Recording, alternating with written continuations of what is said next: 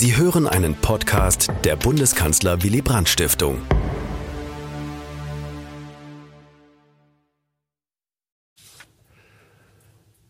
Sehr geehrter Herr Bundespräsident, lieber Heinz Fischer, liebe Margit Fischer, sehr geehrte Mitglieder unseres Vorstandes, meine Damen und Herren.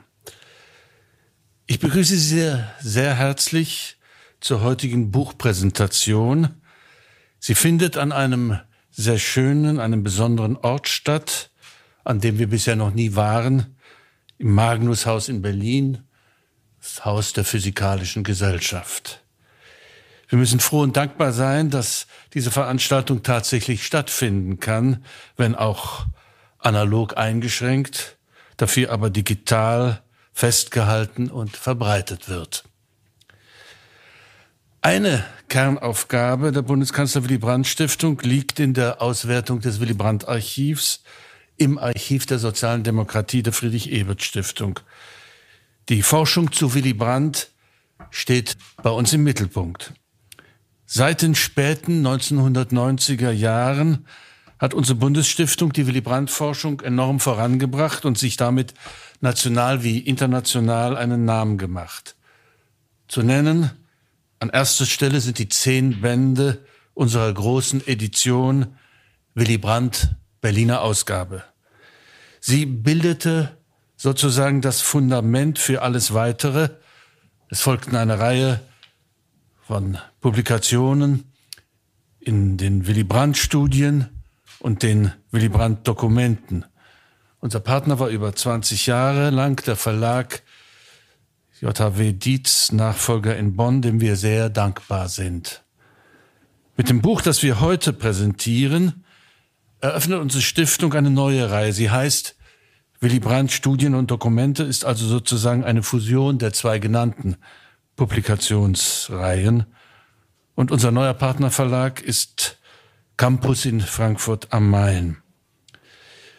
Die Zusammenarbeit ist, wie ich gehört habe, sehr gut angelaufen beim Band 1 und drei weitere Bände sind bereits in Vorbereitung.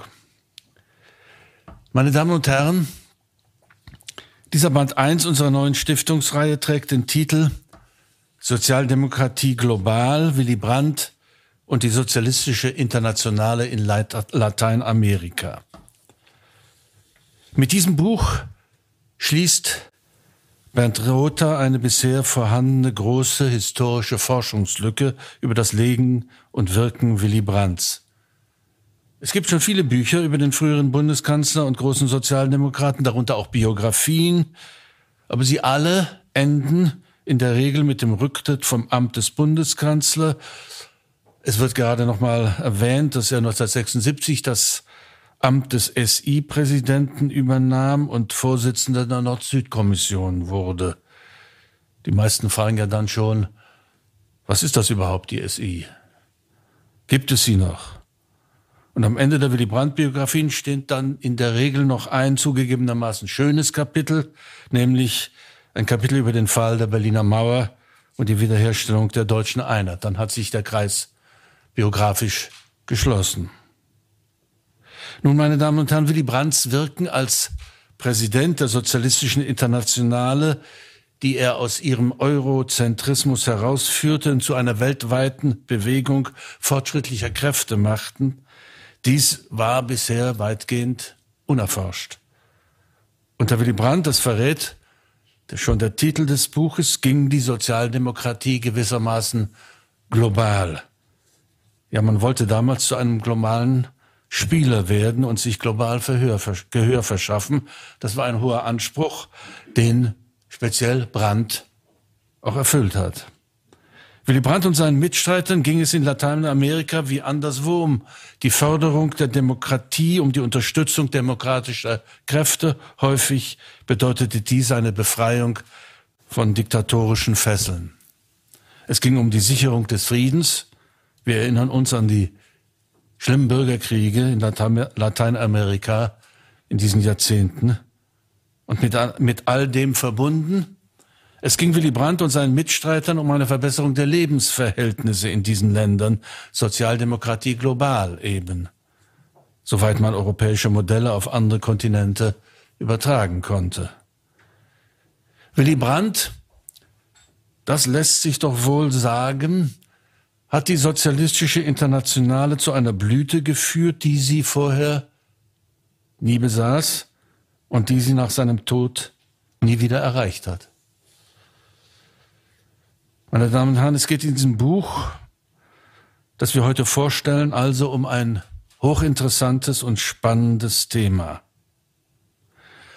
Und die Bundeskanzler Willy Brandt Stiftung hätte sich keinen geeigneteren Autoren für dieses Buch wünschen können.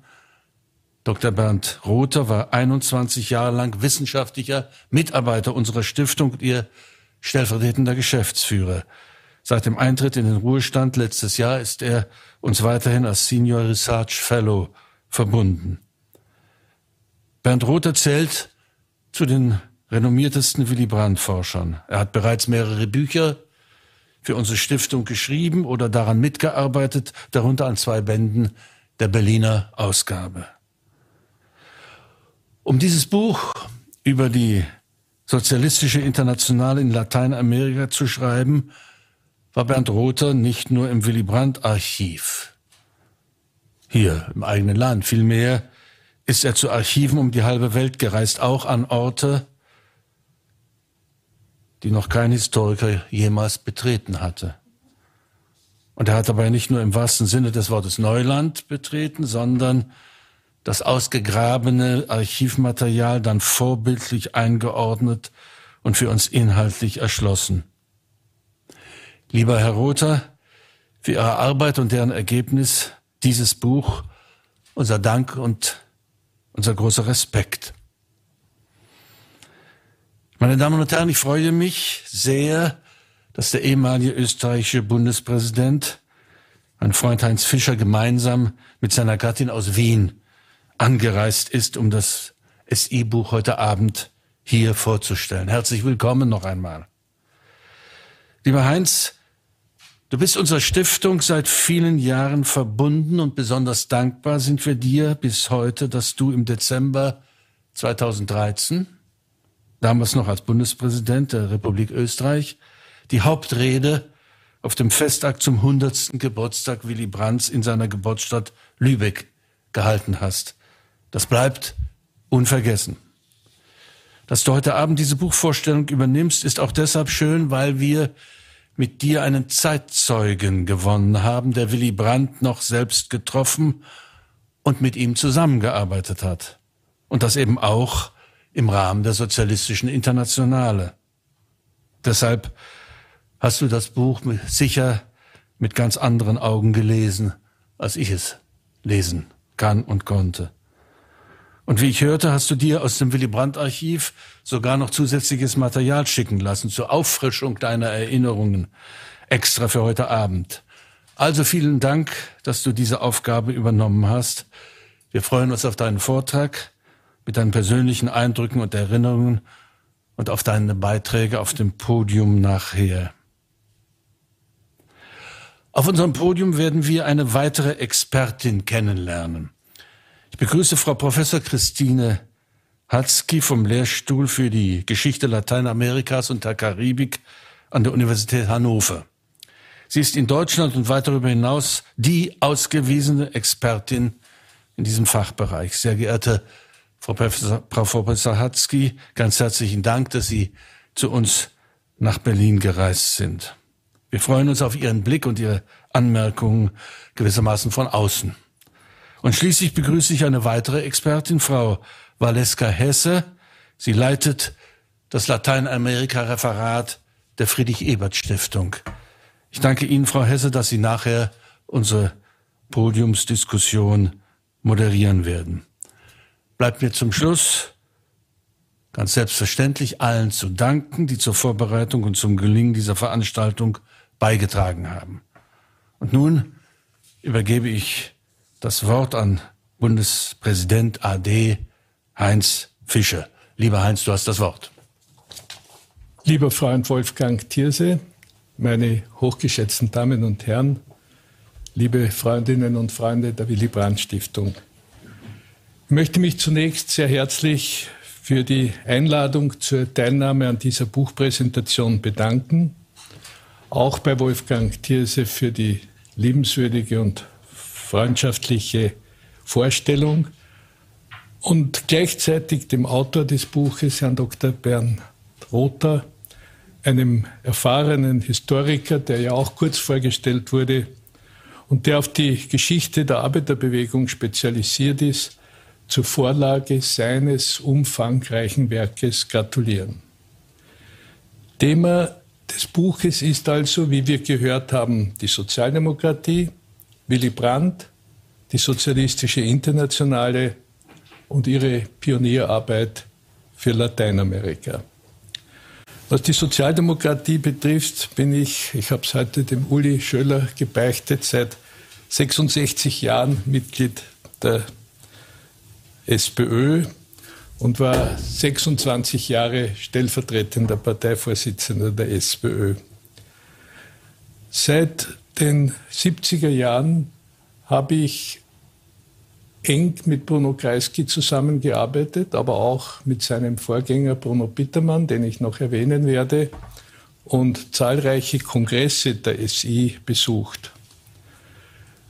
Meine frühe Beziehung zur sozialistischen Internationale hängt damit zusammen, dass mein Chef in der Frühzeit meiner Arbeit im österreichischen Parlament, nämlich der langjährige SPÖ-Vorsitzende Bruno Bittermann, was nicht viele wissen, von 1964 bis 1976 Präsident der Sozialistischen Internationale und damit der unmittelbare Vorgänger von Willy Brandt war. Meine sehr geehrten Damen und Herren, wir wissen alle, welch wichtige, aber auch schwierige Rolle die Sozialistische Internationale in der Geschichte der europäischen Arbeiterbewegung hatte. Natürlich nur Schlagworte. Gründungsdatum 1864, die erste internationale. Sie existierte nur zwölf Jahre. Dann nach der Spaltung ein zweiter Anlauf, 1889, zweite internationale, die aber in, in der Katastrophe des Ersten Weltkriegs untergegangen ist. Dann die Gründung der Arbeiterinternationale 1923, die in der Katastrophe des Zweiten Weltkrieges untergegangen ist. Internationale und Krieg, das vertragt sich gar nicht. Und dann die Gründung 1951 in Frankfurt einer neuen sozialistischen Internationale, die wirklich viel geleistet hat, ganz besonders viel unter dem Vorsitz von Willy Brandt, aber die derzeit leider, wie soll ich sagen, auf der Intensivstation liegt, was ihren Gesundheitszustand betrifft. Zum Präsidenten der 1951 gegründeten Internationale wurde der Generalsekretär der Labour Party Morgan Phillips gewählt, dem übrigens ein Österreicher, nämlich Julius Braunthal, ein Mitarbeiter von Otto Bauer, äh, als Assistent oder Sekretär zur Seite stand. Auf Maurice Phillips folgte für fünf Jahre der Däne Olsing Andersen. Dann kurze Zeit im Jahr 63 bis zu seinem Tod Erich Ollenhauer und ihm, wie schon erwähnt, von 1964 bis 1976 Bruno Bittermann, der mit Ollenhauer sehr gute Kontakte hat. Sie waren ungefähr gleich alt. Ollenhauer ist, glaube ich, 1901 geboren, Bittermann ist 1905 geboren. Die Aktivitäten der SI in der Zeit von Bruno Bittermann waren in besonderer Weise auf die Auseinandersetzung mit dem Kommunismus zeitbedingt, also auf den Ost-West-Gegensatz gerichtet, weiter auf die Auseinandersetzung äh, mit der Militärdiktatur in Griechenland, da kann ich mich noch gut erinnern, und auch auf die Unterstützung des Kampfes gegen die Diktaturen in Spanien und Portugal eine sehr positive Entwicklung ist da schon irgendwie eingeleitet worden. Übrigens ist es interessant, dass schon beim Gründungskongress der Sozialistischen Internationale in Frankfurt auch eine Resolution zur Unterstützung der Arbeiterbewegung in Argentinien beschlossen wurde.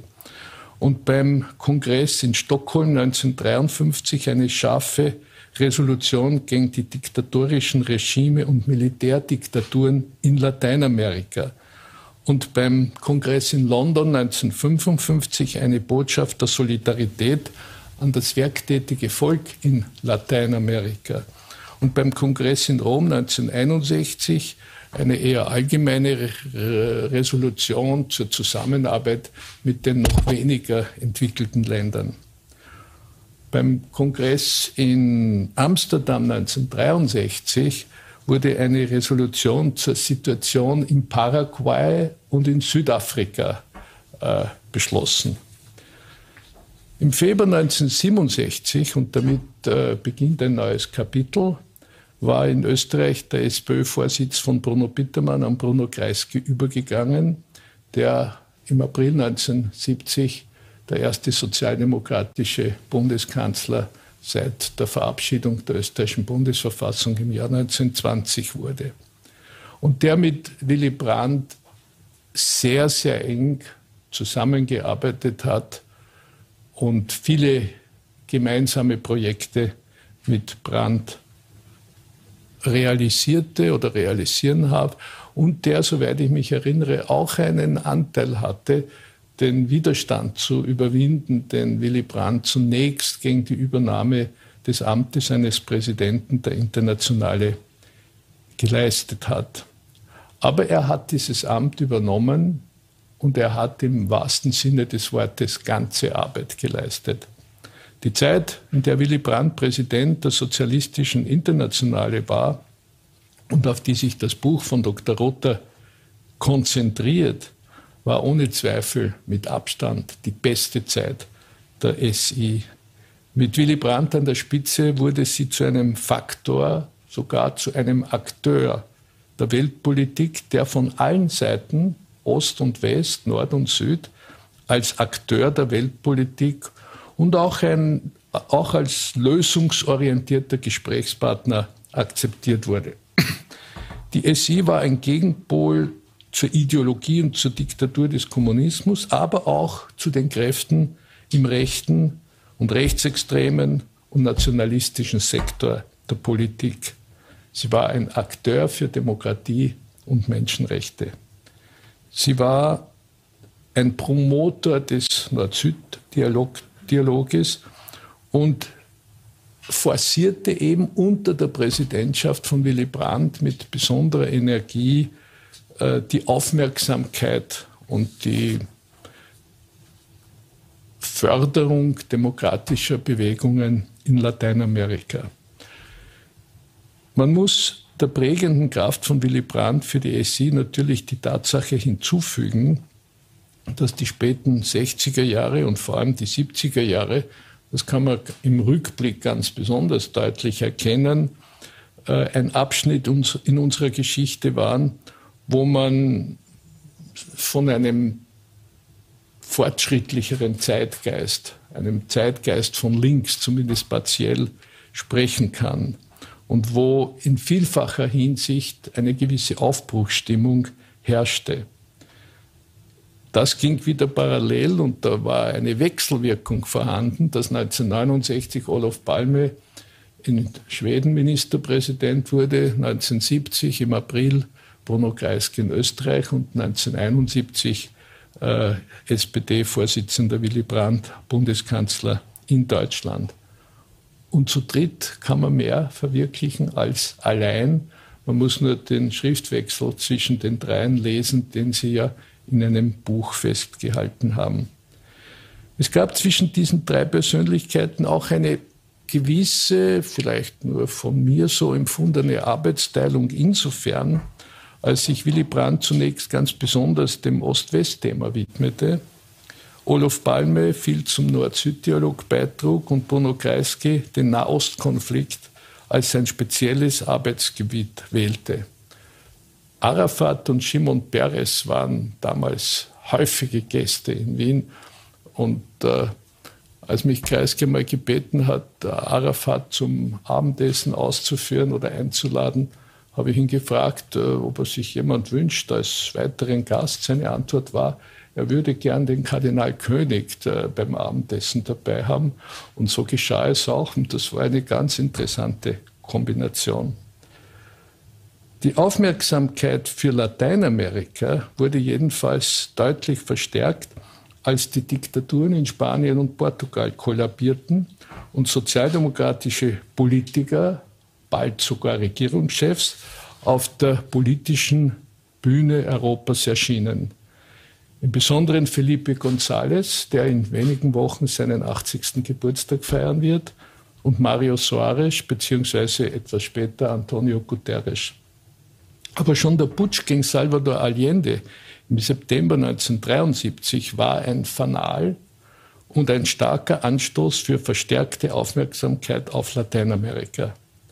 Viele Chilenen, einschließlich der Witwe des beim Putsch ums Leben gekommenen Hortensia Alenje, kamen nach Europa, auch nach Wien, viele nach Deutschland und weckten Interesse und Anteilnahme für Chile und Lateinamerika. Und damit verstärkte sich auch das Interesse und die Suche nach Partnern in Lateinamerika. Bernd Rother schreibt, beschreibt sehr genau diese Intensivierung der Aufmerksamkeit für Lateinamerika und den Aufbau eines politischen Netzwerkes mit möglichen Partnern und beschreibt auch die Persönlichkeiten aus Lateinamerika, die in die Arbeit der SI und in das Lateinamerika-Komitee der SI am stärksten eingebunden waren. Zum Unterschied zu Afrika und weiten Teilen Asiens, wo die politischen Strukturen doch mit denen in Europa hm, nur sehr bedingt vergleichbar sind, gibt es in Lateinamerika aufgrund der historischen Entwicklung, der massiven Zuwanderung aus Europa, ein politisches Koordinatensystem, das sich zwar vom europäischen beträchtlich unterscheidet, aber doch deutliche Anknüpfungspunkte zu den politischen Strukturen Europas erkennen lernt, erkennen lässt. Die Caracas-Konferenz vom Mai 1976, die noch wenige Monate vor der Wahl Willy Brandts zum Präsidenten der Sozialistischen Internationale stattfand, dieser Konferenz waren schon intensive Kontakte zwischen Brandt und anderen Europa, Europäern und dem Mitte-Links-Präsidenten Venezuelas, Carlos Andrés Pérez, vorausgegangen, der eine große Rolle in der SI spielte. Also Kontakte, die sich für eine neue und engere Zusammenarbeit zwischen der SI und der demokratischen Linken in Lateinamerika als sehr nützlich erwiesen. Ich habe übrigens den Eindruck, dass mit den neuen und zusätzlichen Aktivitäten der sozialistischen Internationale auch die, die nationalen, internationalen Sekretariate, also ich meine die internationalen Sekretariate der einzelnen Mitgliedsparteien, äh, stark aufgewertet wurden, eine vergrößerte Rolle spielten. Und das war auch notwendig, um Kontakte auf und auszubauen, Beschlüsse umzusetzen, äh, Informationen zu beschaffen und die Arbeit der Spitzenfunktionäre in der SI vorzubereiten. Hans-Eberhard Dingels von der SPD, Bernd Carlsson aus Schweden, Pentti Väinänen von Finnland, ich habe sicher falsch ausgesprochen, Väinänen, Walter Hack aus Österreich, Martin van Draa aus Holland, Elena Flores aus Spanien, oder Margarita Boniver aus Italien und natürlich Klaus Lindenberg als ein besonders enger Mitarbeiter von Willy Brandt werden von Dr. Rother mit Recht erwähnt und geschildert und gewürdigt.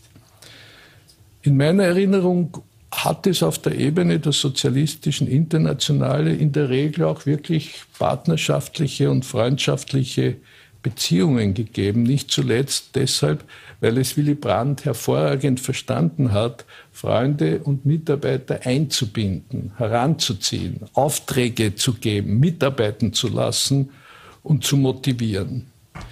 Für Lateinamerika interessierten sich, wie ich glaube schon erwähnt habe, ganz besonders die Deutschen.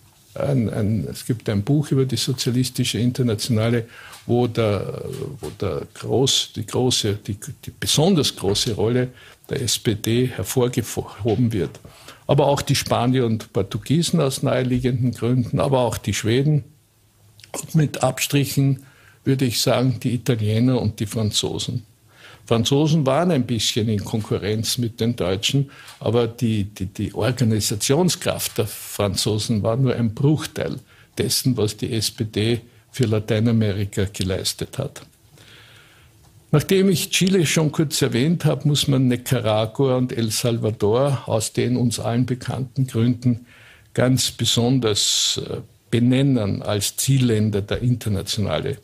Wenn ich es richtig geschätzt habe, würde ich sagen, dass mehr als ein Drittel des Textiles im Buch von Bernd Rother Nicaragua und El Salvador gewidmet ist. Deren Fläche übrigens, wenn ich nicht falsch gerechnet habe, in beiden Staaten ein Drittel der Fläche Österreichs ist, obwohl die Bevölkerungszahl also extrem unterschiedlich ist. Es ist eindrucksvoll, mit welcher Genauigkeit der Autor die Entwicklung in diesen beiden Ländern analysiert und nachzeichnet und wie viel Zeit, Energie und Ressourcen die SI und besonders das Lateinamerika-Komitee der SI der Demokratisierung und Stabilisierung dieser beiden Länder gewidmet haben. Wenn ich heute auf diese beiden Länder blicke und ich habe mir die letzten Botschafterberichte des österreichischen Botschaft über Nicaragua und El Salvador noch einmal angeschaut, muss man sagen, dass lange blutige Bürgerkriege und in weiterer Folge jedenfalls noch Gewaltanwendung und viele Tötungsdelikte und mangelnde Einhaltung demokratischer Spielregeln nicht zufriedenstellend äh, eliminiert werden konnten. Und in Nicaragua liegt ja darüber hinaus der geradezu lehrbuchreife Fall vor, wie aus revolutionären, reaktionäre und autoritäre Diktatur werden können, wenn sie zu lange im Amt sind und wenn die Kontrolle der Macht und der Pluralismus in der Gesellschaft fehlen oder beseitigt werden. Ein eigenes Kapitel im Buch von Bernd Rother ist auch Kuba und Fidel Castro gewidmet. Einerseits war zwar Castro zu dieser Zeit schon ziemlich fest im kommunistischen Lager verankert, andererseits war er wirklich eine faszinierende Persönlichkeit. Und es war eine authentische Revolution, an der er, an deren Spitze er stand und die dazu führte, dass Kuba doch irgendwie immer eine gewisse Sonderstellung hatte. Ich darf kurz über eine Erfahrung berichten, die auch im Buch von Bernd Rother eine kurze Erwähnung findet, nämlich die Tatsache, dass der Einmarsch der Sowjetunion in Afghanistan Ende 1979 äh, führende Sozialdemokraten in Europa und insbesondere auch Willy Brandt und Bruno Kreisky mit großer Sorge erfüllte. Willy Brandt und auch Kreisky fürchteten eine massive Reaktion der USA und eine eklatante Wiederverschärfung des Kalten Krieges. Und Kreisky, wörtlich, kann mich erinnern, hat gesagt, damit wird dem Ronald Reagan der Weg ins Weiße Haus freigemacht. Und er hat recht gehabt mit dieser Analyse. Und so haben Kreisky und Brandt gemeinsam einen äh, Brief an Fidel Castro geschrieben. Vorher hat äh, Kreisky dem Castro geschrieben, dass er einen jungen Vertrauensmann, den, den Fraktionsvorsitzenden der SPÖ, nach Kuba schicken wird mit dem Brief. Und Brandt und Kreisky haben ihn unterschrieben. Und äh, ich habe diese Aufgabe übernommen, den Brief Fidel Castro zu erreichen. Das hat sich ganz gut getroffen, weil zu dieser Zeit ein Kongress oder eine Konferenz der Internationalen in Santo Domingo über Einladung von Benja Gomes stattgefunden hat, die im Buch von Bernd Rother sehr detailliert beschrieben wird. Und im Anschluss an diese Konferenz bin ich nach Kuba gefahren und habe den Brief Fidel Castro überreicht. Und es ist eine jener Situationen entstanden, die man oft lesen kann, er ist erst im Gästehaus irgendwann um halb zehn am Abend erschienen. Meine Frau war auch dabei. Äh, die erste halbe Stunde hat er sich nur mit meiner Frau unterhalten. Ich bin da völlig äh, äh, ignoriert daneben gesessen. Aber dann hat das Gespräch bis drei Uhr früh oder so gedauert. Und er hat dann auch einen Brief an Kreisky äh, geschickt und halt seinen Standpunkt dargelegt, warum das nicht so einfach ist, äh, die Sowjetunion da zu einer Korrektur zu bewegen. Meine Damen und Herren, wenn man heute auf die Bemühungen und Anstrengungen der sozialistischen Internationale in Lateinamerika zurückblickt, die in dem vorliegenden Buch in umfassender Weise beschrieben werden, und gleichzeitig die momentane Situation in Lateinamerika beobachtet, dann kann man sich natürlich fragen, ob und in welchem Ausmaß die Arbeit aus den äh, 70er, 80er, 90er Jahren Früchte getragen hat. Ich persönlich glaube, dass das eine falsch gestellte Frage ist. Denn erstens ist sie nicht beantwortbar, weil niemand sagen kann, wie die Entwicklung in Lateinamerika gelaufen wäre ohne die Bemühungen und Anstrengungen der sozialistischen Internationale. Und zweitens bin ich fest überzeugt davon, ich nenne das immer das Gesetz der Erhaltung geistiger Investitionen, dass politische, intellektuelle und auch materielle Investitionen in Demokratie und Menschenrechte niemals sinnlos oder wertlose Investitionen sind, sondern Früchte tragen, auch wenn man das nicht quantifizieren und messen kann.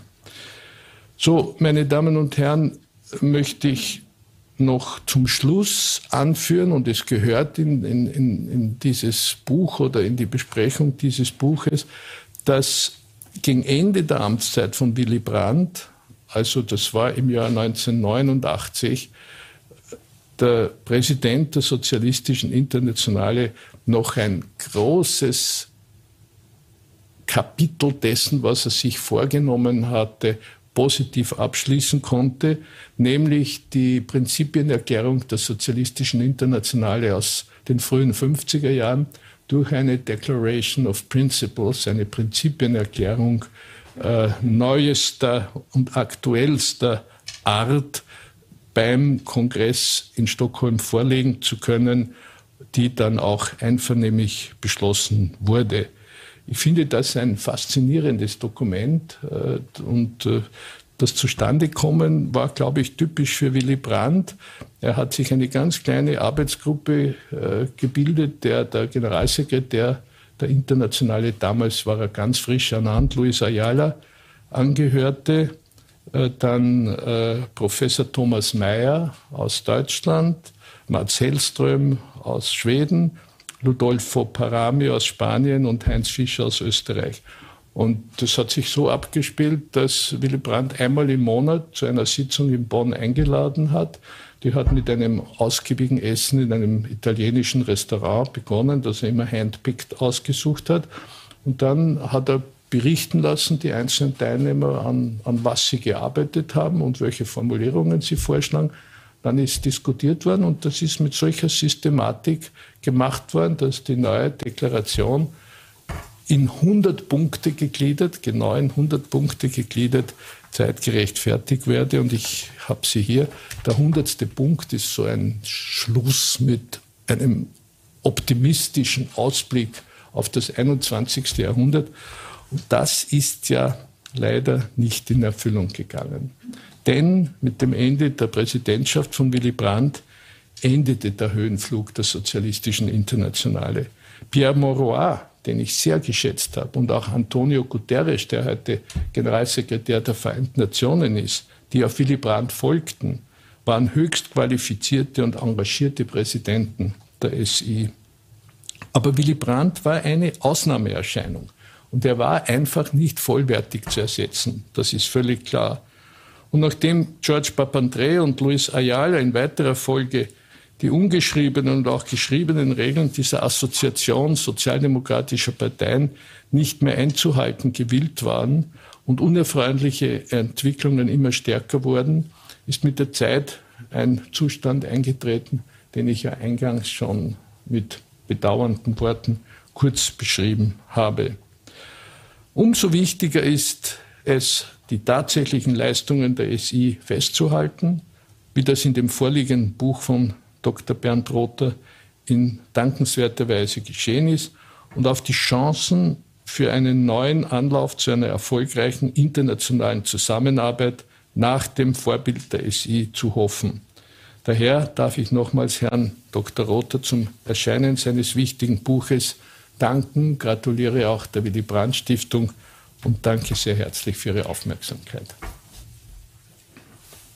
Ja, guten Abend, liebe Gäste und Zuschauerinnen auch vor den Bildschirmen zu Hause. Ich freue mich, die Podiumsdiskussion zu dem eben durch Dr. Fischer vorgestellten Buch nun moderieren zu dürfen.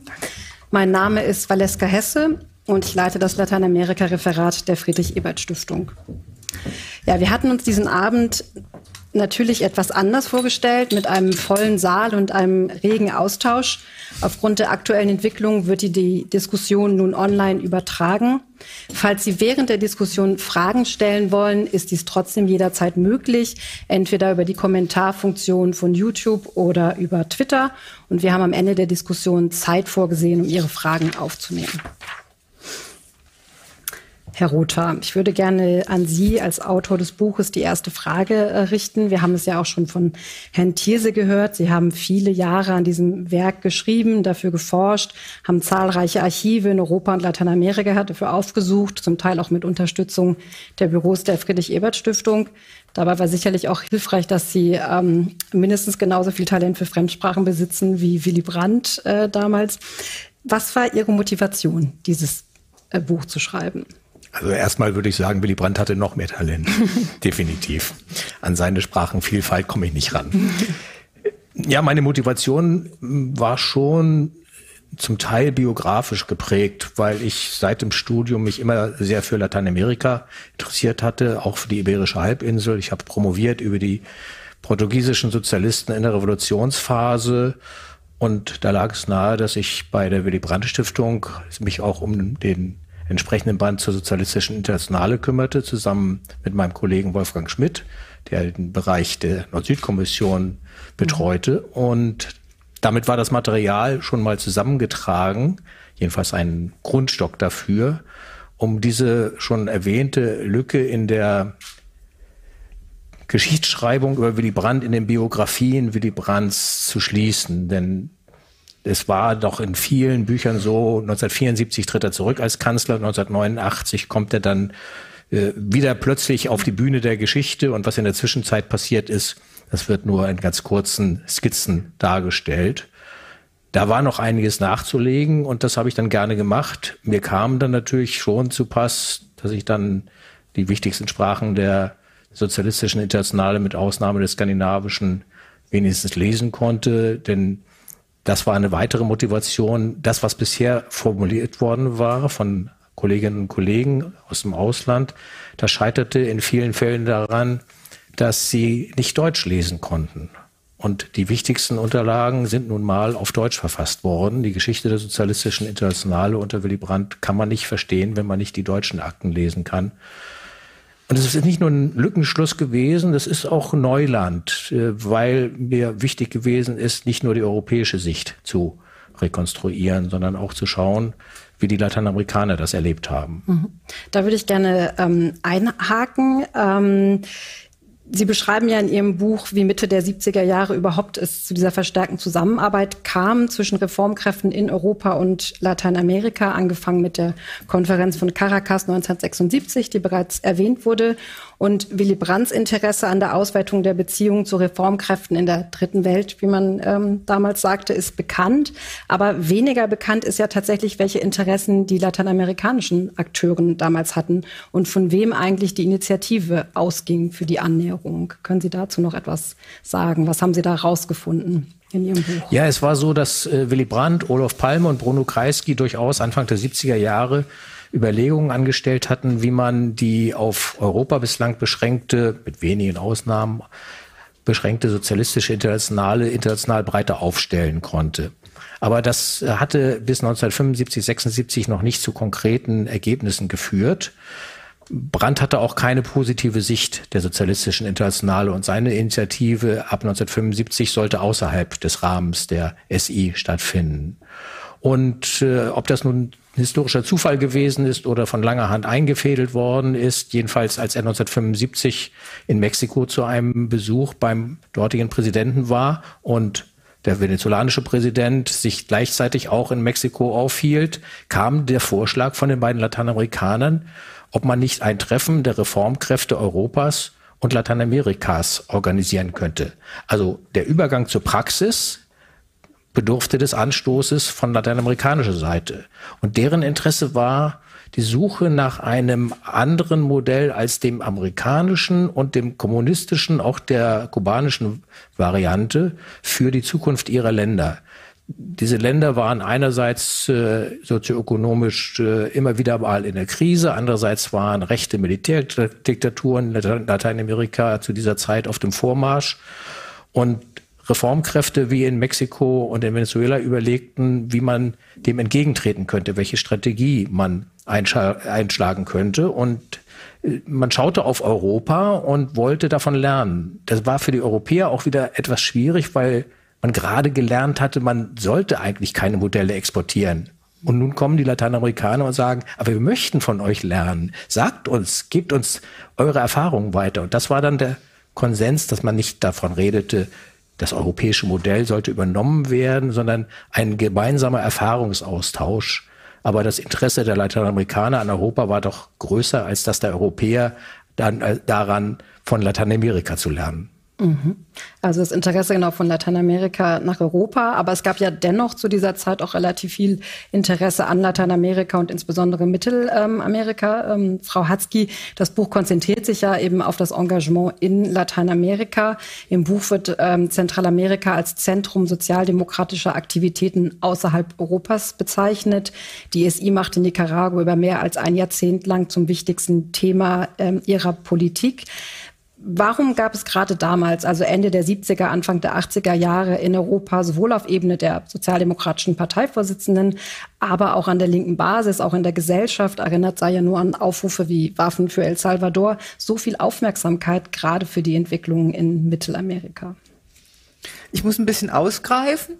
Ähm, ich denke, Ausschlaggebend war auch, und Herr Fischer hat es ja auch erwähnt, die Revolution in Kuba überhaupt, um das Interesse auf Lateinamerika zu richten. Und zwar von den USA, aber auch von Europa, wenn Sie sich viele Berufsverbände, ne, Latin American Studies Association, die deutsche ATLAF, ne, Arbeitsgemeinschaft Deutsche Lateinamerika Forschung, wurden im Nachgang äh, auf die kubanische Revolution gegründet und das Interesse ist einfach geweckt worden. Was passiert da? Man befand sich im Kalten Krieg.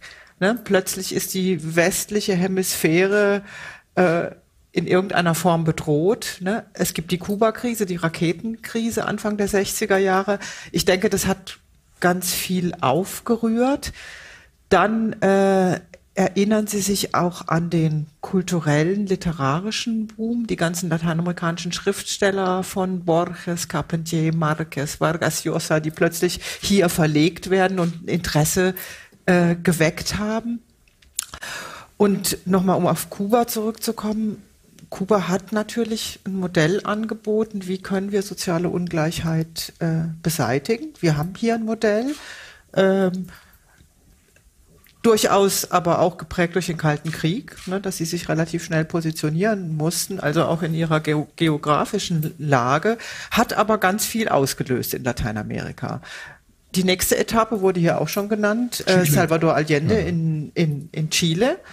Ähm, das ist ja eigentlich das Beispiel, wo mit den Waffen der westlichen Demokratie ein, ein sozialistisches Regime durch Wahlen, ne, der Sozialismus wird gewählt. Ne, das war ja für die USA ein ganz riesiger Affront und hat hier ja auch, also spätestens mit dem Putsch durch Pinochet, hat ja, sind ja hier die Wogen auch hochgeschlagen. Es gab eine Solidaritätsbewegung. Viele Chilenen sind auch, ich bin ja gerade, als ich bin in Hannover Professorin, da gibt es eine große chilenische Gemeinde von, also jetzt auch schon in dritter Generation, die auch über sozialdemokratische Kanäle zum Teil irgendwie nach Hannover gekommen sind. Ne? Es gibt eine richtige Community.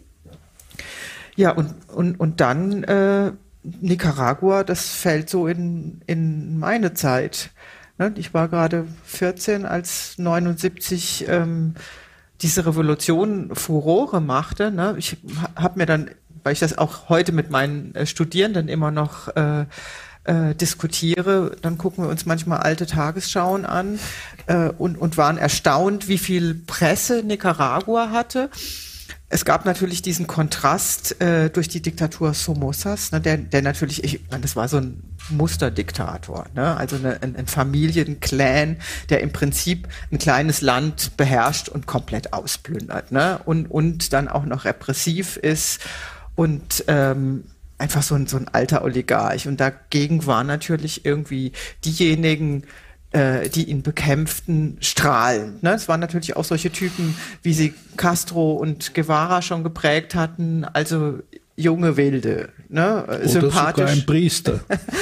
genau, die kamen auch noch dazu, die Theologie der Befreiung. Gut, dass Sie das erwähnen, Herr Fischer. Das spielt ja auch, die ja auch hier total viel äh, äh, Resonanz bekommen hat. Ähm, Ernesto Cardinal war ja oft in Deutschland zu Besuch und, und hat sehr viele Sympathien Mit seiner gehabt. Pullman-Kappe. Ja, und, und hat einfach äh, ganz andere Kreise angesprochen. Ne? Also auch sehr viele äh, Christen, die sich plötzlich das Interesse fanden. Ne? Das war ja auch eine, Nicaragua war ja auch eine, eine Revolution mit christlichem Antlitz. Ne? Kardinal stand ja im Prinzip dafür, dass man was anderes machte, äh, eine humanistische Variante des Sozialismus und was jetzt auch schon mehrfach erwähnt wurde, das Interesse daran, dass, dass ähm, die Sandinisten in der Revolution ja gleich mal einen dritten Weg heraufbeschworen hatten. Zwischen Sozialismus, zwischen Kommunismus, Sozialismus, Kommunismus und Kapitalismus. Und das äh, im Kalten Krieg. Das war ja schon eine richtige steile Vorlage, die ganz schön viel Hoffnung äh, geweckt hat. Und das Ganze, was ich jetzt so geschildert habe, hat äh, in, nicht nur in Deutschland, aber auch erstaunlicherweise in Deutschland, aber auch in ganz Europa, in Nordamerika, bis hin nach Japan, auch in Asien, ähm, ganz viele Menschen bewegt, die sich plötzlich dafür interessiert haben. Später ähm, sind ja Brigaden organisiert worden. Ich bin, damals war ich, habe ich mal noch eine Lehre gemacht. Ich war mit einer DGB-Brigade. Der DGB Rheinland hatte ein Projekt, eine Ziegelei äh, in Nicaragua, in San Carlos. Ne? Und ich war Gewerkschaftsmitglied und bin äh, als kleiner Lehrling äh, eben nach Nicaragua. Dann war ich gleichzeitig äh, Mitglied der Städtepartnerschaftsinitiative Köln-Korinto. Das waren ja auch, das war auch eine ganz starke Bewegung, die zum Teil bis heute existiert. Ne? Wenn, wenn man danach fragt, was hat es gebracht, egal wie man Nicaragua heute betrachtet, diese alten Städtepartnerschaftsinitiativen gibt es zum Teil heute noch, die bestehen noch und es gibt noch die, die Bande, dass man zumindest, also dass man in Schulen, ne, dass man die Schulpartnerschaften noch hat, dass man zumindest ähm, das Interesse ist da und es gibt noch einen Austausch, auch wenn das natürlich nicht mehr diese Werf hat, äh, die, die es damals hatte. Aber das sind ne, so, so immer noch Bande, äh, die, äh, die bestehen. Und ähm, naja, und, und schließlich würde ich jetzt einfach mal sagen, ähm, bin ich nicht zuletzt, ist mein Interesse an Lateinamerika ähm, durch diesen ersten Besuch mit der TGB-Brigade geweckt worden und auch eine, eine Faszination, ähm, was mich, glaube ich, heute auch noch als Professorin, also auch die Entscheidung, äh, lateinamerikanische Geschichte zu studieren, weil, weil ich auch dachte, naja, ähm, spätestens als diese Revolution schwer ins Schwanken kam, das war sie ja schon 87, als ich da war, und dann nachher abgewählt wurde, war so die Frage, naja, wie, wie, man muss das irgendwie verstehen. Warum werden, wie entstehen Revolutionen? Warum werden sie abgewählt? Und was spielt da alles historisch äh, mit einer Rolle? Aber will sagen, ähm, ich würde nicht hier als Professorin für Geschichte Lateinamerikas und der Karibik sitzen, wenn es nicht diese Erfahrung gegeben hätte. Mhm. Vielen Dank. Ähm, Herr Dr. Fischer, ich würde Sie gerne als ähm, Politiker fragen. Bernd Rother bezeichnet das, was die SI ab 1976 unter dem Vorsitz von Willy Brandt betrieb, als eine neue Form internationaler Politik, in der eben die Parteien als Akteure außerhalb von Regierungen zu einer eigenständigen, grenzüberschreitenden Politik, ich zitiere, übergingen. Und es gibt ja auch ein Zitat äh, von Willy Brandt aus dem Report der Brandt-Kommission. Die Gestaltung unser aller Zukunft ist zu wichtig, um sie alleine Regierungen zu überlassen lassen. Zeigt sich daran vielleicht auch das Visionäre von Willy Brandt, dass er damals schon in den 70er Jahren erkannt hat, dass eben globale Politik nicht nur Regierungshandeln bedeutet, sondern auch andere Akteure wie zum Beispiel Parteien mit einbeziehen muss? Und wurde das damals auch schon so bewusst von allen beteiligten Akteuren reflektieren oder war das jetzt eher eine Erkenntnis im, im Nachhinein? Also erstens äh, mache ich darauf aufmerksam, dass äh, Dr. Rother, äh, auch objektive, äh, sogar technologische Faktoren äh, anführt, die dazu beigetragen haben, dass politische Kontakte, die vor dem Zweiten Weltkrieg einfach unmöglich waren, weil die Distanzen zu groß waren, weil es keine Flugverbindungen gegeben hat, weil, wie Sie geschrieben haben, Einladungen, schriftliche, oft sechs Wochen unterwegs waren und, und die Eingeladenen die Konferenz schon versäumt haben, deshalb, weil die Einladung erst äh, nach Durchführung der Konferenz angekommen ist. Selbst äh, ich habe erlebt bei dem Besuch mit Castro, der ist ja eingeladen worden zu der Konferenz auf der Dominikanischen mhm. Republik und hat mir gesagt, gesagt, ich wäre, glaube ich, gerne gekommen, aber ich habe die Einladung erst ein oder zwei Tage nach der Konferenz bekommen. Also in der, in der Zeit vor dem Zweiten Weltkrieg war das einfach schon aus, aus Gründen des, äh, der Kontaktnahme fast nicht möglich mhm. oder, oder sehr rudimentär nur. Und äh, in der ersten Zeit nach dem Zweiten Weltkrieg hat das zum Teil noch gegolten. Zum Teil war man auch politisch mit anderen beschäftigt. Und äh, es, war, es war wirklich vor allem die 70er Jahre, wo die äh, technologischen Voraussetzungen besser waren, wo, wo der politische Horizont weiter gespannt wurde und wo es in, in, in, auch in der christlich-sozialen Bewegung äh, so etwas wie eine internationale Zusammenarbeit gegeben hat, die in der Sozialdemokratie äh, besonders stark ausgeprägt war, weil der, weil der Grundsatz des Internationalismus war ja dem sozialdemokratischen, dem sozialistischen Gedankengut von Anfang an inhärent. Daher hat es ja schon eine erste internationale im, im letzten Drittel äh, des 19. Äh, Jahrhunderts gegeben, aber es hat noch nicht funktioniert. Und äh, in der Zeit von Willy Brandt waren dann die, die, die technologischen Voraussetzungen gegeben, das Interesse vorhanden, auch die ökonomische Zusammenarbeit ist ja viel dichter mhm. geworden. Und ich habe viele Leute kennengelernt, auch in Österreich, die, die, die, die es eigentlich zu ihrem Lebensinhalt gemacht haben, die internationale Zusammenarbeit zu fördern. Und das war in Deutschland noch stärker. In, in Frankreich ist noch dazugekommen, dass die wirklich auch konkrete materielle Interessen in Überseegebieten gehabt haben. Also alles das hat dazu geführt, dass die Voraussetzungen, die objektiven vorhanden waren und Willy Brandt und Kreisky und Palme und andere haben daraus Politik gemacht. Genau, Politik gemacht. Ähm, Herr Rother, ähm, durch das Buch zieht sich wie ein roter Faden das Verständnis, was Willy Brandt ähm, damals hatte, von sehr flexiblen, von einer sehr flexiblen Bündnispolitik und Partnersuche für die SI außerhalb von Europa. Ähm, wir haben es ja auch schon gehört, ähm, unter Willy Brandt öffnete sich die SI für viele Kräfte, aber eben auch für Kräfte, die programmatisch sowohl links als auch rechts der Sozialdemokratie standen. Hauptsache, sie waren politisch einflussreich, so schreiben Sie das ja auch in Ihrem Buch. Und auch Demokratiedefizite wurden toleriert. Und damit wuchs natürlich zum einen das Gewicht der SI als globaler Player auf der, auf der globalen Bühne. Andererseits führte dies ja auch zu vielen internen Konflikten, die Sie ja auch beschreiben in Ihrem Buch ähm, innerhalb der, der SI und ähm, erklärt ja vielleicht auch zum Teil Ihre heutige Bedeutungslosigkeit, auf die ja auch Dr. Fischer hingewiesen hatte. Können Sie diese Flexibilität, diese flexible Bündnispolitik von äh, Willy Brandt noch einmal in die damalige Zeit einordnen und die Gründe dafür erläutern? Und zu welcher Einschätzung kommen Sie in Ihrem Buch? War diese Strategie aus heutiger Sicht ein Fehler? Also man muss sich erstmal vergegenwärtigen, dass das für die sozialistische Internationale etwas Neues war.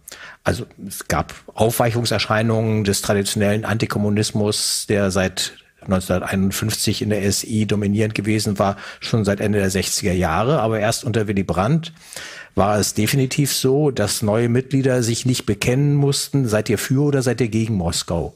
Seid ihr für den Westen oder seid ihr gegen den Westen? Das war für viele lateinamerikanische Organisationen, Peña Gomez von der Dominikanischen Republik hat das ausdrücklich so gesagt, eine Voraussetzung, um überhaupt sich dieser sozialistischen Internationale, die vorher als eine ein äh, kleiner Alliierter der USA im Kalten Krieg wahrgenommen worden war, anzunähern. Willy Brandt und äh, die anderen Mitstreiter in der Zeit, Mitstreiterinnen gab es nicht, die männliche Form ist da ausreichend, äh, hatten da schon einen ganz neuen Ansatz gehabt. Das war der erste Punkt der Öffnung. Es war zudem auch eine nicht bewusst so angelegt, aber in der Praxis doch äh, spürbare Alternative zu dem, was unter Jimmy Carter von den Vereinigten Staaten als Menschenrechts- und äh, geleitete und wertebasierte Außenpolitik propagiert wurde. Wir reden jetzt nicht über die Praxis, die sah schon wieder anders aus. Aber in den offiziellen Reden proklamierte Carter eine Politik, die eine Abkehr von dem bisherigen Imperialismus der USA, Interventionen in Lateinamerika, Vietnamkrieg etc. sein sollte und wo die neuen Partner daran gemessen werden sollten, wie es bei ihnen zu Hause aussah. Wie gesagt, die Praxis der Vereinigten Staaten ist ein zweites Kapitel getrennt davon. Willy Brandt hat das nicht so betrieben. Er hat eine Realpolitik betrieben, um diesen schwierigen Begriff aufzugreifen, die aber dennoch den Aspekt der der äh, moralischen Prinzipien nicht außer Acht ließ. Es war kein Henry Kissinger. Da gab es noch erhebliche Unterschiede. Aber er war eben auch keiner, der als erstes prüfte, sind das jetzt wahre Sozialdemokraten, die wir aufsuchen und mit denen wir jetzt zusammenarbeiten wollen, sondern innerhalb eines breit definierten Spektrums. Nehmen wir mal Lateinamerika von Raúl Alfonsin, einem liberalen, bürgerlichen Liberalen, der gegen die Militär Militärdiktatur angekämpft hatte und dann Präsident wurde, bis auf der anderen Seite Grenada oder auch die Sandinisten in Nicaragua, wo Partner in ihrem Parteiprogramm äh, zu stehen hatten, dass sie sich als marxistisch-leninistisch definierten. Parteiprogramme muss man auch nicht immer für bare Münze nehmen. Aber ein so breites Spektrum sprach er an und suchte nach Möglichkeiten der Zusammenarbeit. Das bedeutete noch lange nicht, dass sie Mitglied der Sozialistischen Internationale werden würden. Aber auch das war eben wichtig. Wir arbeiten nicht nur mit den Mitgliedern zusammen, sondern wir gehen weit darüber hinaus. Und das machte die Sozialistische Internationale in Lateinamerika attraktiv, weil dort auch Foren entstanden, in denen Gruppierungen, aber auch konkret Menschen, Politiker, aufeinander trafen, die sonst überhaupt keinen Gesprächskontakt zueinander gehabt hätten. Zentral war das in Mittelamerika, in Nicaragua und El Salvador.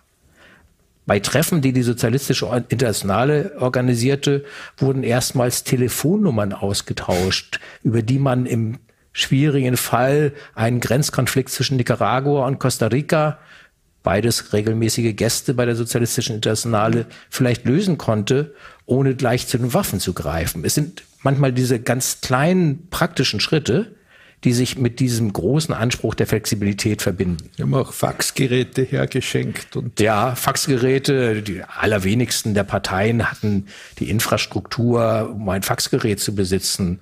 Äh, für Honduras äh, gibt es die Schilderung, das ist ein einziges Faxgerät. Ja, der Präsident hatte eins und dann im zentralen Postamt gab es noch zwei Faxgeräte. ja. ja. Das habe ich gelesen, genau. Kann man sich heutzutage kaum noch, noch vorstellen. Und in der ähm, Phase gab es aber auch die Situation, wo die Sozialistische Internationale in ihrer Zentrale in London die Rechnungen nicht bezahlen konnte und für mhm. vier Wochen ihnen auch noch Telex und Fax abgeklemmt wurde. Das heißt, einmal die Kommunikation gänzlich gekappt. Ähm, Genau, ich würde einmal gerne nochmal ähm, unser Publikum zu Hause gerne auffordern, Fragen zu stellen. Äh, wie gesagt, über die Kommentarfunktion von YouTube oder über Twitter. Das wird mir dann hier übermittelt und dann lese ich die Fragen gerne vor. Ähm, in der Zwischenzeit, genau, würde ich vielleicht nochmal einen Schwenk dann in die heutige Zeit machen. Frau Hatzki, Sie haben ja beschrieben, wie die Perspektive damals ähm, auf Mittelamerika war, ähm, wie viel auch Mittelamerika in den Nachrichten war. Wie ist denn die Perspektive heute auf die Region? Wie schaut man heute aus Deutschland und Europa auf die Region? Lassen Sie mich vielleicht gerade noch mal auch was Sehr zu gerne. Herrn Rothers Buch sagen. Das würde ich ja auch gerne so aus meiner Perspektive, meiner historischen Perspektive noch mal kommentieren, was mich daran äh, fasziniert hat, was ich daraus gelernt habe. Wir alle sind ja seit zwei Jahrzehnten unterwegs und versuchen zu verstehen, was heißt Globalisierung eigentlich. Ne? Was heißt es jenseits äh, wirtschaftlicher Verflechtung? Jenseits einer imperialen Verflechtung. Und, und wir suchen alle, und das fand ich auch in deinem Buch so faszinierend, so nach den unerwarteten Verbindungen und den Verbindungen, die jetzt nicht nur über Regierungen gehen, sondern eben auch genau die Faxgeräte, die, der Austausch der Telefonnummern. Wie verbindet sich eigentlich eine Welt und wie kommt eine Welt in, in Dialog durch Menschen, durch Initiative von Menschen, durch Interesse? Ich fand im, im Buch auch immer wieder faszinierend den Blick auf, wer hat eigentlich, natürlich agiert Willy Brandt, natürlich agiert die Sozialistische Internationale, natürlich agiert die Friedrich Ebert Stiftung, aber ich habe schon auch immer gesehen, es gab auch ein Interesse aus dem Süden, was zu mhm. bewegen aus aus anderer Richtung. Ne? Also jetzt zum Beispiel gerade was Wirtschaftsabkommen und so angeht. Ne? Ich habe dann mit Interesse Michael Manley, der mir, wenn ich über Kuba schreibe, natürlich auch immer wieder unterkommt, äh, der ein ganz dezidiertes Interesse hatte, auch äh, wirtschaftliche Austauschbeziehungen zwischen Nord und Süd zu verändern und äh, andere Wege zu gehen und das äh, immer wieder auch zu diskutieren. Oder wenn ich jetzt gerade an, an Mexiko und Venezuela denke, in den 70er Jahren, da waren die ja ganz schön, äh, wie soll ich sagen, auch selbstbewusst dadurch, dass sie nach der Ölkrise durch den Ölboom, das sind ja die zwei Erdölförderländer in Lateinamerika, ich glaube, die sind auch schon ganz schön selbstbewusst aufgetreten, auch wenn ich das so rausgelesen habe innerhalb der SI, weil die hatten ja tatsächlich auch was äh, zu bieten. Ne? Mhm. Und äh, dadurch, dass sie ja auch äh, Öl hatten, ne? also später Chavez hat das ja auch nochmal anders mhm. benutzt, das fand ich auch interessant zu sehen. Ne? Das waren jetzt Klar hatten die auch ein Interesse an Europa, aber es waren ja jetzt nicht nur ähm, Bittsteller in, in, in diesem Moment. Ne? Es waren ja wirklich tatsächlich auch mächtige Regierungen. Denken Sie an, an In Mexiko hat es eine sehr kompakte Regierung gegeben mit dem PRI, ja. nicht? Genau, ja. genau. Also ne, ein Land, was die, die erste Revolution des 20. Jahrhunderts bewerkstelligt hat, wie auch immer man die dann auch schon in den 70er Jahren bewertete, nach 1968, aber doch immerhin im, im in, während viele lateinamerikanische Länder in, in Militärdiktaturen versunken sind, gab es eine gewisse politische Stabilität äh, in Mexiko, weil die äh, wie auch immer organisiert Herrschaftsübergänge zu organisieren wussten innerhalb dieser Partei, die ja den Anspruch gehabt hat, die ganze Gesellschaft zu repräsentieren. Da fand ich auch schon, es gab wirklich auch sehr selbstbewusste Partner, die äh, sich, äh, die einen Dialog auf Augenhöhe gesucht haben mit den, mit den europäischen Sozialisten. Mhm. Das fand ich schon. Andres Perez, ne, vor mhm. allen Dingen, der ist ja auch sehr auch ein Michael Manley aus, aus äh, Jamaika. Oder ich habe dann auch mit Amüsement gelesen, die Anekdoten, die Annäherung äh, an, die, an die Sandinisten, die dann halt auch schon mal selbstbewusst gesagt haben, naja, wir machen das so, wir verstehen Demokratie so äh, und da vielleicht jetzt gar völlig undiplomatisch waren. Das fand ich schon auch faszinierend. Ich habe auch immer so einen Blick darauf, was gibt es eigentlich für Initiativen aus dem, aus dem Süden. Und wenn man, und das fand ich in deinem Buch auch faszinierend, dass man das doch immer wieder, das, das war so ganz offensichtlich. Das, das war, war mir auch wichtig. Das war, ja. das ist da, wo ich sage, ich fülle keine Lücke, sondern mhm. ich betrete Neuland, weil das auch in der man kann über Deutschland hinaus sagen, in der westeuropäischen Geschichtsschreibung wenig passiert, weil einfach die Archive nicht aufgesucht werden. Und äh, man kann für die Sozialistische Internationale sagen, dass in der ganzen Zeit Willy Brandt als Präsident die Venezolaner, Carlos Andrés Pérez, und teilweise dann auch Mexiko als Nichtmitglied wichtiger waren als die Briten. Die Labour Party spielte praktisch keine Rolle. Die hatte sich auf ihre insulare Position zurückgezogen. Und das ist ja schon mal etwas, äh, wenn man bei dieser europäisch geprägten Internationale feststellt, eine lateinamerikanische Partei ist bedeutender als die eines sich für immer noch wichtig haltenden europäischen Landes. Da hat vielleicht der Falkland-Konflikt eine Rolle gespielt, wo die Engländer sehr enttäuscht waren von der Haltung. Ja, aber da war das eher das Ergebnis ihrer vor, schon vorhergehenden Isol Selbstisolierung, die bereits Anfang der 70er Jahre zu beobachten war, dass sie sich dann nicht durchsetzen konnten. Bis hin zu, da kommen wir wieder auf diese sogenannten objektiven Faktoren, Mangel an Geld, um zu einem Treffen über eine konsensuale Lösung, Haltung der sozialistischen, äh, sozialistischen Internationale zu den Falklandinseln zu reisen. Also wenn man nicht dabei ist, kann man das nicht beeinflussen. dann muss man eben sagen, okay, wir sind zu arm, um Politik zu machen. Mhm. Genau. Glaube, heute ist nicht mehr das Problem, dass die Parteien zu arm sind, um, um Politik zu machen. Ähm, Herr Fischer, ich würde Sie gerne fragen, welche Bedeutung haben europäische Parteien oder überhaupt internationale Parteienkooperationen heute für Gesellschafts-, äh, gesellschaftliche Transformationsprojekte im globalen Süden? Sie haben ja in Ihrer Rede eben den bedauernswerten Zustand der SI angesprochen und auch die begrenzte Wirkung der Progressive Alliance ist bekannt. Ähm, was bräuchte es denn für einen neuen Anlauf aus Ihrer Sicht? Also die, die, die praktische Nichtexistenz äh, der sozialistischen Internationale äh, ist für mich nicht nur ein, ein politisches Defizit, das ist für mich auch emotional schwer erträglich.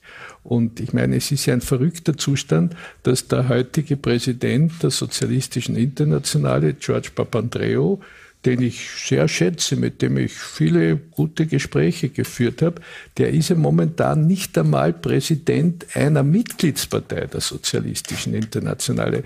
Der ist ja aus der griechischen PASOK ausgetreten, hat seine eigene Partei gegründet, deren Vorsitzender ist, die aber nicht Mitglied der Internationale ist.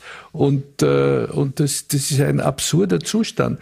Und ich habe vor, vor zehn Tagen mit einem der vielen theoretischen Vizepräsidenten der SI gesprochen und äh, habe gesagt, na, wie, wie beschreibst du den heutigen Zustand der Internationale? Hat er etwas sehr Hartes gesagt. Er hat gesagt, die ist gestorben, aber noch nicht begraben.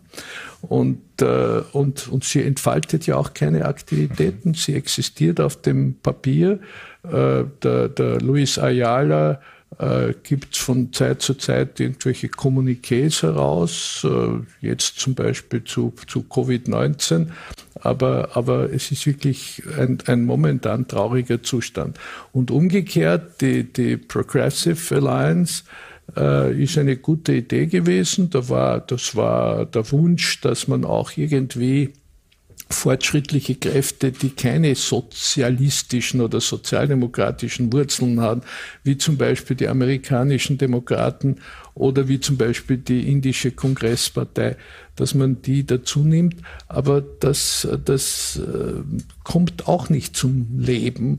Und das hängt einerseits damit zusammen, dass das Personal, das dort momentan tätig ist, nicht die erforderliche Qualifikation, nicht den Namen, nicht, den, nicht die Power äh, von Leuten hat, wie sie in der sozialistischen Internationale in ihrer guten Zeit vertreten haben. Ich glaube, dass auch eine Rolle spielt, dass die sozialistische Internationale in Europa Konkurrenz bekommen hat, weil nämlich die SPE, die Sozialdemokratische Partei Europas, äh, die am Anfang äh, in den, in den 60er Jahren nur sechs Parteien umfasst hat, die SPE ist jetzt eine Vertretung der, der sozialdemokratischen Parteien in den 27 EU-Mitgliedstaaten. Die treffen sich relativ häufig, die haben, äh, die haben viel Kooperation im Europäischen Parlament. Parlament und dadurch findet der innereuropäische Gedankenaustausch eben in der SPE statt. Und damit ist aber schon ein sehr wichtiges äh, Betätigungsfeld für die sozialistische Internationale weggefallen.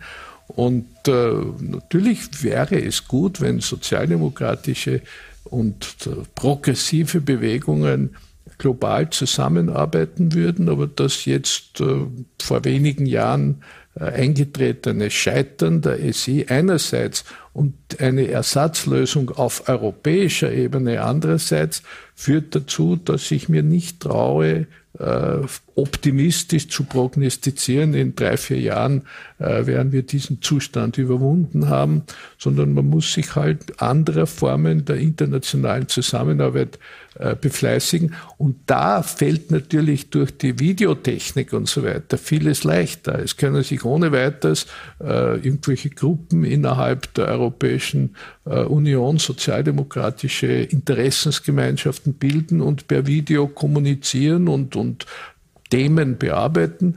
Diese Chance haben wir, aber die, die Tradition der SI auf eine neue Basis zu stellen, das wird sehr schwer werden. Na gut, dann genau werden wir sehen, was, ähm, wie sich das weiterentwickelt. Ähm, aber ich fand Ihre Einschätzung sehr, sehr spannend. Gerade wir haben jetzt tatsächlich drei Fragen aus dem Publikum, die ich sehr gerne weitergeben würde. Ähm, ich glaube, sie richten sich vor allem an Sie, Herr, Herr Rother, aber ich denke, alle können das beantworten, wenn Sie möchten. Ähm, genau, und die sind, ich genau, spiele nicht mit meinem Handy, sondern ich habe die gerade auf mein Handy zugeschickt bekommen. Ähm, die erste Frage lautet, wie war das Verhältnis zwischen Willy Brandts SI und bundesrepublikanischer Außenpolitik? Konkurrenz oder Arbeitsteilung? Wollen Sie vielleicht erst die und dann würde ich die weiteren vorlesen? Eine Mischung von beidem. Äh, also zum einen muss man nochmal unterscheiden, äh, was das Außenpolitische angeht, die Abstimmung zwischen dem Auswärtigen Amt, äh, Hans-Dietrich Genscher in dieser Zeit als der ewige Außenminister und der internationalen Politik, die Helmut Schmidt ja intensiv betrieben hat, derjenige, der mit Giscard d'Estaing die Weltwirtschaftsgipfel entwickelt hat und auch andere internationale Initiativen vorangetrieben hat. Mit dem Auswärtigen Amt gab es einfach nur einen Informationsaustausch. Man hielt sich gegenseitig auf einem Laufenden. Es gab gerade in Zentralamerika reichlich Situationen, in denen die sozialistische Internationale, einschließlich der Friedrich-Ebert-Stiftung, die ja immer in diesem Rahmen auch gewirkt hat, erheblich mehr Informationen besaß als das Auswärtige Amt und das Auswärtige Amt darum bat, auf dem Laufenden zu halten, äh, gehalten zu werden, weil man eben einerseits äh, die traditionellen Kontakte zu den Regierungen nur gepflegt hatte und zum anderen auch vom Personal her, damals jedenfalls, äh, dort keine Repräsentanten hatte, die ein einfaches Verhältnis mit Befreiungsbewegungen gehabt hätten. Das war eine andere Generation von Diplomaten. Das wäre heute definitiv anders. Aber die SI, die Ebert Stiftung, die SPD hatte in den Bereichen einen besseren ein besseres Standing, ein äh, besserer Informationsfluss und auch die besseren Vertreterinnen und Vertreter oder nur Vertreter, Frauen waren es mhm. nicht, äh, als immer das Auswärtige Amt. Jetzt mit Blick auf Helmut Schmidt, äh, manches von dem, was äh, aus dem Bereich der sozialistischen Internationale und von Willy Brandt vorgetragen wurde, stieß auf erhebliche Skepsis bei Helmut Schmidt. Das ist ja nicht neu, das äh, hat man damals auch beobachten können. Aber auf der anderen Seite äh, wäre es ohne die SI nicht zu den Treffen von Helmut Schmidt und Michael Mandy gekommen, die ideologisch erheblich unterschiedlich aufgestellt waren. Aber Schmidt respektierte Manley als jemanden, der wusste, wovon er sprach, der ökonomisch auch versiert war, was nicht bedeutete, dass es der Wirtschaft Jamaikas deswegen besser ging, aber das hängt nicht vom Premierminister ab. Und äh, die Tatsache, dass äh, Helmut Schmidt in Ende der 70er Jahre auf einer Lateinamerika-Reise das die kleine Dominikanische Republik aufgesucht hat und äh, Mexiko beispielsweise nicht besucht hat, was in Mexiko zu Verstimmung führte. Das lag einzig daran, dass kurz zuvor in der Dominikanischen Republik das dortige SI-Mitglied die Wahlen gewonnen hatte gegen Versuche, die Wahlen zu fälschen und die SI sich dort sehr engagiert hatte und Helmut Schmidt dort auch die Politik von Willy Brandt und der Sozialistischen Internationale stärkte und eine Ansprache dort hielt, in der er auch auf die Verbundenheit der Parteien der dortigen Sozialdemokraten mit den deutschen Sozialdemokraten einging. Und äh, aus der Dominikanischen Republik gab es dann Kommentare, ein derartiges Bekenntnis habe man nicht erwartet. Mhm. Jetzt haben sind ganz viele Namen von Ländern gefallen. Ein Land ist noch nicht genannt worden und darauf bezieht sich auch die nächste Frage, nämlich wie waren denn die, eigentlich die Kontakte nach Brasilien, dem größten lateinamerikanischen Land? In Brasilien gab es eine äh, traditionelle, also eine Partei, die traditionelle Verbindungen schon aus der Zeit vor der Militär Militärdiktatur äh, zur SI gehabt hatte. Das war die Partei des äh, Gouverneurs von Rio de Janeiro, dann also nach Ende der Militärdiktatur äh, Leonel Brizola. Ähm, die Empfehlung der portugiesischen Sozialisten war, das ist unser Partner. Nach mehreren, mehreren Jahren Erfahrung äh, mit der Partei war das Resümee von Willy Brandt, äh, er werde nicht mehr auf den Rat der Portugiesen hören. Und es bahnten sich dann engere Kontakte, insbesondere auch hier wieder über die Ebert Stiftung zur Partei, zur Arbeiterpartei von Lula an. Äh, aus Gründen, die ich nicht habe verstehen können, die nicht erkennbar waren in dem, was ich in Archiven gefunden habe, hat die SI Anfang der 90er Jahre einen Vorschlag der Partei Lulas auf engere Zusammenarbeit mit der Perspektive auch des Beitritts einfach nicht aufgegriffen. Das ist nicht äh, beantwortet worden. Es hat andere in der SI, wie die Franzosen, gegeben, die das sehr gefördert hatten, aber sie hatten nicht das entscheidende Wort. Es ist dabei geblieben, dass es eine enge Kooperation gegeben hat und weiter gibt. Äh, und auch hier ist für die weiteren Jahre nach 1990, 92 die Ebert Stiftung sehr wichtig gewesen. Aber die Partei von Lula ist bis heute nicht Mitglied der Sozialistischen Internationale, was im Moment, Herr Fischer hat es gesagt, ja auch nicht ehrenrührig ist. Das stimmt, hab, aber sie ist auch nicht Mitglied der Progressive Alliance. Auch nicht, ja. Leider auch dazu führt, dass die Partei. Also sie ist nicht in, den, in die Familie der Sozialdemokratie eingetreten, obwohl sie es gerne gemacht hätte. Ja, und hat dafür ja ein Gegenforum äh, ins Leben gerufen ja. mit dem Foro de, de Ich habe kürzlich mit jemandem telefoniert vor einer Woche, der jetzt mit dem Lula zusammengetroffen ist und der Lula scheint fest entschlossen zu sein, bei der nächsten Wahl in Brasilien im mhm. nächsten Jahr mhm. anzutreten. Und ich glaube, seine Chancen, äh, erfolgreich zu sein, sind existent. Also für Brasilien Prognosen abzugeben, äh, ist gar nicht so leicht. Wer weiß, auf welche Ideen der jetzige Präsident kommt. Aber da herrscht ein gewisser Optimismus, dass Lula eine Chance haben könnte, noch einmal das Blatt zu wenden. Mhm. Das wäre doch positiv im Verhältnis zu dem, was sich jetzt dort Definitiv. Abspielt. Schlimmer geht's nicht. Ja, definitiv. Das denke ich auch. Ich glaube, das wären nächstes Jahr tatsächlich dann sehr gute Nachrichten aus, aus Lateinamerika, wenn das so eintrifft. Ähm, Dr. Fischer, es gibt noch mal eine Nachfrage zu dem, was Sie gesagt hatten. Ähm, die Frage ist, muss man nach den Aussagen von Dr. Fischer feststellen, dass der internationale Gedanke ein eher europäischer ist, der kaum dauerhaft aus auf außereuropäischen fruchtbaren Boden fällt? Nein, das wäre, das wäre nicht abzuleiten aus, aus dem, was ich gesagt habe, obwohl ich äh, glaube, realistisch ein, ein wirklich absolut globales System, einer internationale, äh, das äh, wird, wird schwer zu schaffen sein.